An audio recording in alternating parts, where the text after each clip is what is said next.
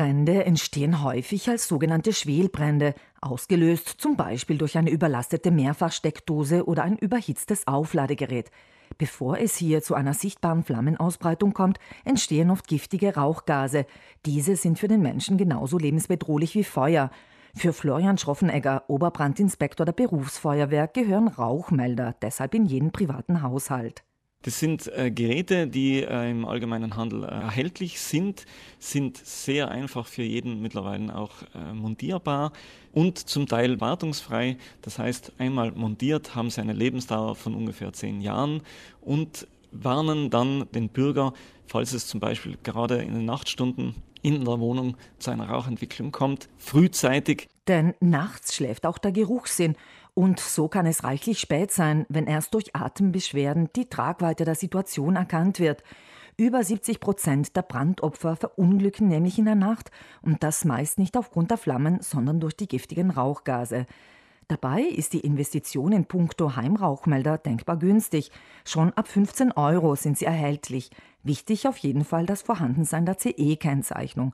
Zum optimierten Schutz kann auch überlegt werden, gleich mehrere Detektoren zu installieren, eventuell per Funk vernetzt, sodass der Alarm überall zeitgleich ertönt. Generell kann man sagen, dass wenn nur ein Rauchmelder in einer Wohnung montiert wird, dieser im zentralen Bereich am sinnvollsten ist. Aber ansonsten zu empfehlen wären natürlich Schlafräume und Aufenthaltsräume mit solchen Rauchmeldern auszustatten sowie nach Möglichkeit auch Keller und Dachboden, wo sich Brände leicht unbemerkt ausbreiten können, erklärt Florian Schroffenegger. Normalerweise werden Rauchmelder an der Decke von Innenräumen angebracht. Vorsicht in der Küche im Kochbereich.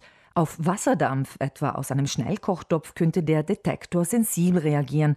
Auch Zigarettenrauch kann unter Umständen einen Fehlalarm auslösen, gewöhnlich aber erst, wenn mehrere Personen rauchen oder der Rauch direkt in Richtung Detektor geblasen wird. Stetes Lüften ist hier natürlich ratsam und überdies gut für die Gesundheit. Heimrauchmelder sind normalerweise batteriebetrieben und auf einer Grundplatte montiert. Somit kann ein Melder durch leichte Drehung abgenommen und zeitweise deaktiviert werden, etwa während einer Party zu Hause. Manche Modelle sind übrigens auch mit einer Stummschaltetaste versehen.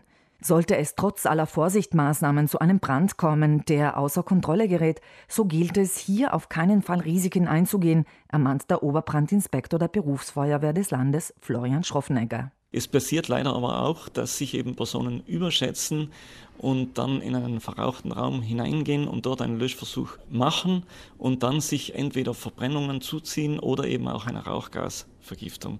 Deswegen, wenn der Brand zu groß ist, lieber den Rest des Gebäudes schützen, das ist sehr wichtig, Türen schließen zum Brandraum und eben gleich den Notruf absetzen.